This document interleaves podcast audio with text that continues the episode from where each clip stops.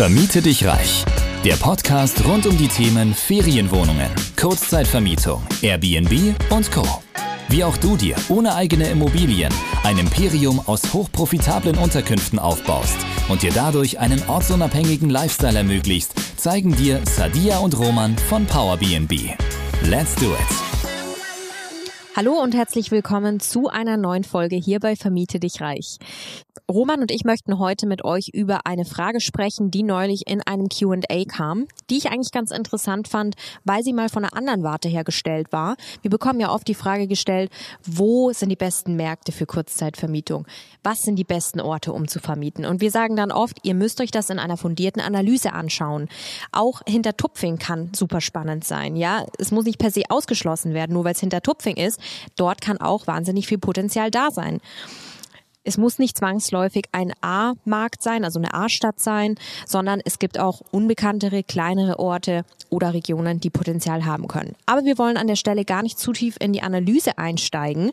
Da haben wir schon viele Podcast-Folgen auch zu gemacht. Also hier der Verweis, schaut euch mal die anderen Podcast-Folgen zum Thema Analyse an, wenn ihr hier näher einsteigen wollt. Heute geht es um die Frage, in welchen Städten oder Märkten würden wir keine Wohnungen vermieten? Würden wir nicht einsteigen? Bedeutet, wir möchten hier über drei Kriterien sprechen, die uns zu dem Entschluss kommen lassen, dass wir diese Märkte grundsätzlich ausschließen. Und warum und was für Gründe das sind, darüber wollen wir heute sprechen. Ja, vorab ist vielleicht auch noch zu nennen, dass es natürlich nicht nur drei Gründe gibt, wieso ein Markt unattraktiv sein kann, weil da spielen viele, viele Faktoren rein in so eine Bewertung, aber letztendlich sind es drei Faktoren, äh, die total äh, glasklar den Markt letztlich beleuchten.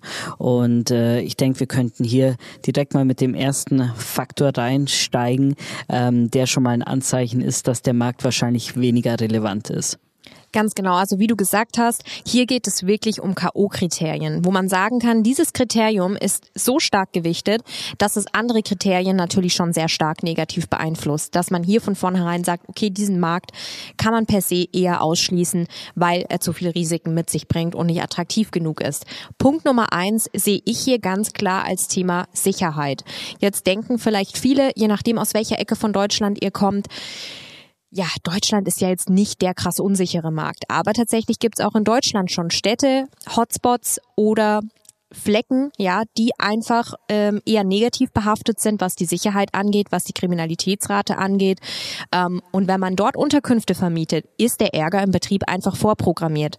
Das muss nur so weit gehen, dass vielleicht die Hausfassade ständig beschmiert ist und eure Gäste sich dadurch ja einfach nicht so wohlfühlen, weil sie denken, hm, okay, was ist das denn für ein Viertel? Bloß ich brauche natürlich äh, Sicherheitspersonal, das ist auch ein Aspekt. Aber letztlich denkt man jetzt, ja okay, ich kann es ja trotzdem betreiben, da gibt es ja Potenzial. Ja, ganz wichtig zu ähm, betrachten ist natürlich, dass wenn die Kriminalitätsrate enorm hoch ist, also wir reden hier jetzt von Extremfällen, ähm, gibt es auch Viertel, ihr kennt es bestimmt zum Beispiel Frankfurt Hauptbahnhof, ähm, Bin ich auch schon lang gelaufen. Ja, schwieriges Viertel, gibt aber auch noch andere in Deutschland. Ähm, die Nachfrage von, sage ich mal, Geschäftsreisenden und Freizeitreisenden, die natürlich sich dem bewusst sind, die gehen da explizit gar nicht hin. Die schauen sich dann eher in andere Viertel um und sagen dann, ja, nee, also Hauptbahnhofviertel will ich auf keinen Fall. Ich gehe lieber in eine andere Richtung. Ähm, natürlich äh, ist es nur ein Faktor davon, äh, darf man nicht vergessen. Es gibt ja noch weitere Faktoren, die eben sagen, ob ein Markt relevant ist oder nicht. Aber mit dem Sicherheitsaspekt kann man schon mal sage ich mal, für sich selbst definieren, will ich in den Markt einsteigen und gleichzeitig auch über den Aspekt dann gucken, ähm, beeinflusst es irgendwie die Reisenden, die in diese Stadt oder in diese Region beziehungsweise in dieses Land kommen. Ähm, zum Beispiel El Salvador ist ähm, das gefährlichste Land der Welt. Zumindest war es das mal. Ich bin mir nicht sicher, ob es aktuell noch so mhm. ist. Ähm, ja, also da, da geht niemand hin. Also äh, die ganze äh, Ökonomie ist eigentlich am Boden.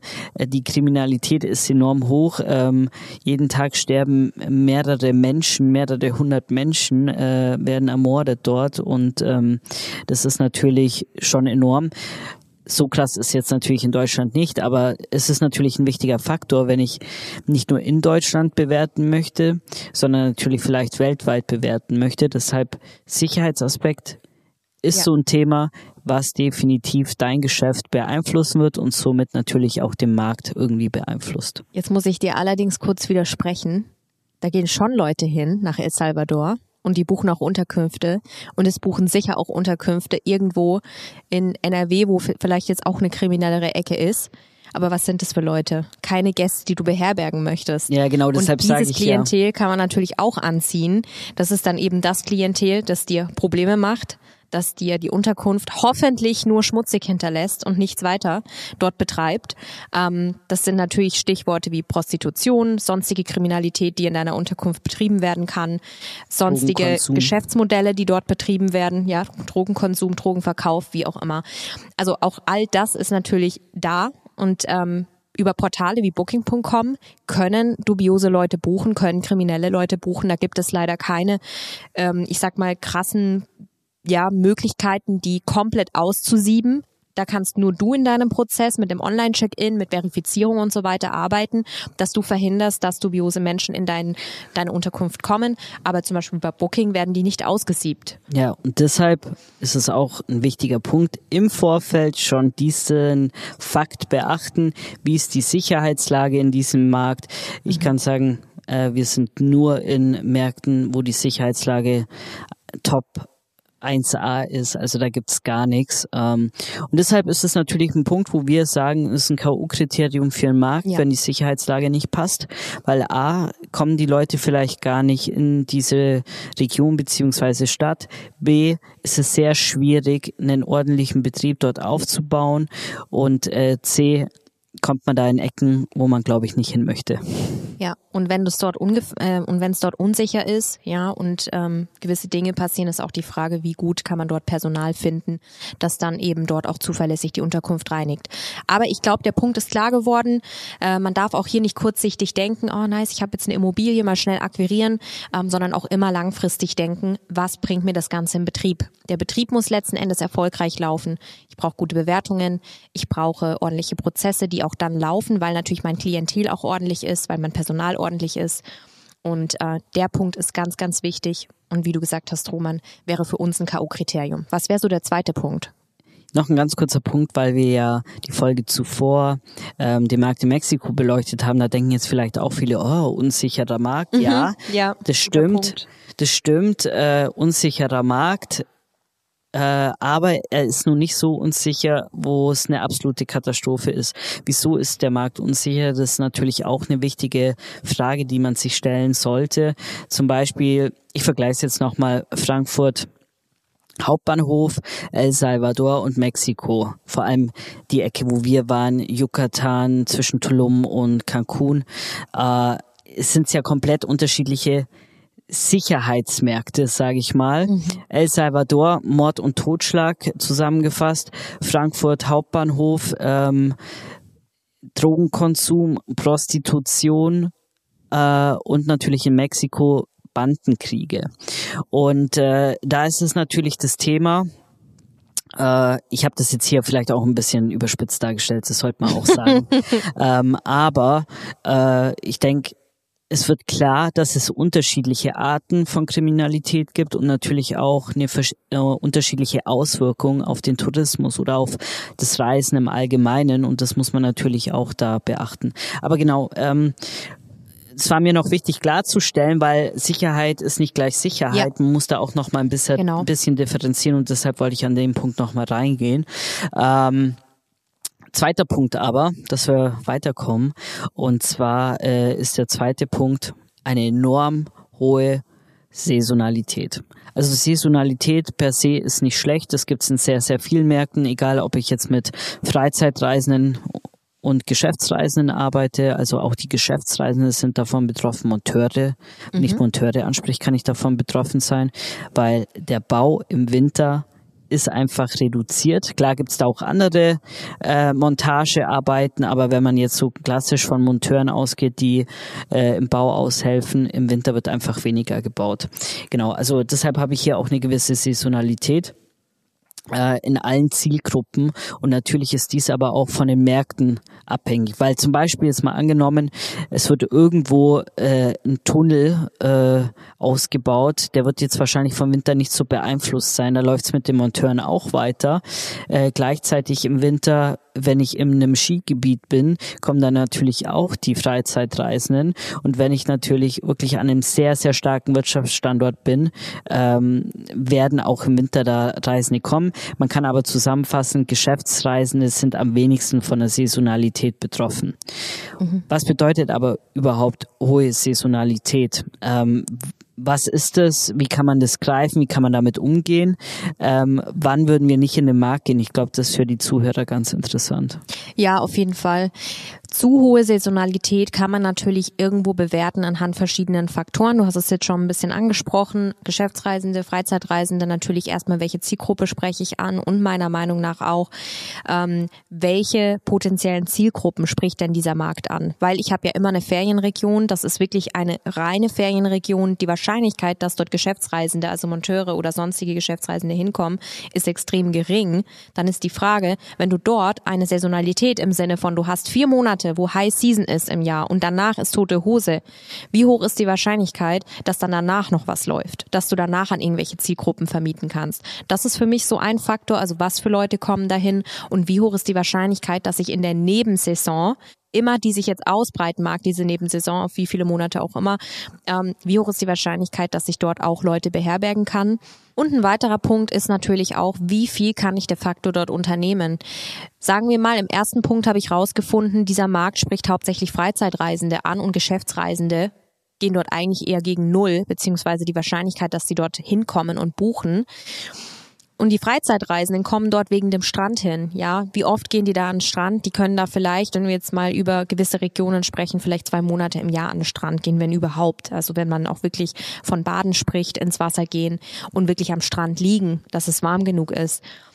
Wenn die Leute dort nichts machen, außer an den Strand zu gehen, die können dort nicht wandern, die können dort nicht in einem See baden, der vielleicht eine angenehme Temperatur hat. Es gibt dort sonst in der Stadt nicht viel zu machen oder im Umland. Es gibt keine Freizeitparks. Es gibt sonst einfach wenig Aktivitäten, die Leute dorthin ziehen, die vielleicht auch übers ganze Jahr gemacht werden können ähm, oder die Familie bespaßen können oder Menschen bespaßen können, dann wird es einfach sehr, sehr schwierig und mager. Und das sind zumindest mal zwei starke Kriterien, um es zusammenzufassen nochmal Zielgruppe und Aktivitäten und hier eben zu überlegen, wie kann ich ausweichen in einem schlechten Monat. Das sind Dinge, die ich mal hier bewerten sollte. Genau, natürlich aber auch wichtiger Faktor, wie viele Vermietungstage habe ich überhaupt in so einem Markt? Also das ist natürlich die Kennzahl letzten Endes, die die Saisonalität bestimmt. Habe ich 100 Vermietungstage? Habe ich nur 50 Vermietungstage? Habe ich 200 Vermietungstage? Wie viele Vermietungstage im Jahr habe ich? Also Thema Auslastung letztlich übers Jahr gesehen. Und wenn ich halt auf eine Auslastung von 30, 40 Prozent komme, übers Jahr gesehen, dann ist das schon eine sehr, sehr hohe Saisonalität. Da müsste man sich da mal anschauen, okay, wie sind die Nachtpreise, die dort aufgerufen werden, weil es gibt Märkte, die haben zwar eine enorm hohe Saisonalität, aber wenn dann die Saison läuft, dann ist da absolute High Season, also Peak Season, also richtig, richtig krass. Und da kann man natürlich dann auch enorm krasse Preise aufrufen. Dennoch muss man dann eben bewerten, reicht mir das übers Jahr gesehen, ja oder nein, da muss man dann ein bisschen gucken. Ähm, aber wie gesagt, bei 30, 40 Prozent Auslastung ist es für uns schon so ein Faktor, wo ich sagen, wollen wir nicht reingehen. Zu saisonal, zu extrem äh, sehen wir keinen ähm, Mehrwert, ein professionelles Geschäft aufzubauen, weil wir eben halt ähm, schon auf einen monatlichen Cashflow dann äh, angewiesen sind. Äh, und das Ganze gibt dann natürlich auch mehr Planbarkeit rein, wenn ich äh, monatlich einen Cashflow erzeugen kann und nicht äh, nur in zwei, drei Monaten im Jahr. Richtig. Und du kannst nicht davon ausgehen, dass jedes Jahr wie das andere verläuft. Also nur weil 2022 zum Beispiel April bis September die höchste Auslastung war, heißt es nicht, dass es genauso im Folgejahr auch wieder wird, so sein wird. Es kann sein, dass es im Folgejahr zum Beispiel sich verschiebt und andere Monate besser sind. Und hier muss man auch eben immer die Dynamik sehen, dass ein Markt sich verändert, dass ein Trend vielleicht sich verändert oder aufhört. Ähm, und äh, genau, das sind eben Dinge, die ich damit einberechnen muss sozusagen. Genau, das ist der perfekte Übergang zu Punkt drei letztlich, äh, Marktveränderung, Dynamiken. Mhm. Ähm, ja, und zwar ist es äh, eine Marktdynamik, die äh, ja durch äh, etwas ausgelöst wird, wo wir auch sagen, wenn wir dieses Phänomen sehen, würden wir eher Abstand vom Markt nehmen. Und zwar wenn äh, letztlich die Demografie sich in den Märkten negativ entwickelt, was meinen wir damit? Also was sind das genau für Faktoren? Äh, letztlich, wenn die Bevölkerung veraltet oder wenn eine Flucht besteht in der Region. Also die Leute ziehen aktiv weg sozusagen eine Landflucht oder auch eine Stadtflucht äh, genau. äh, gibt beides.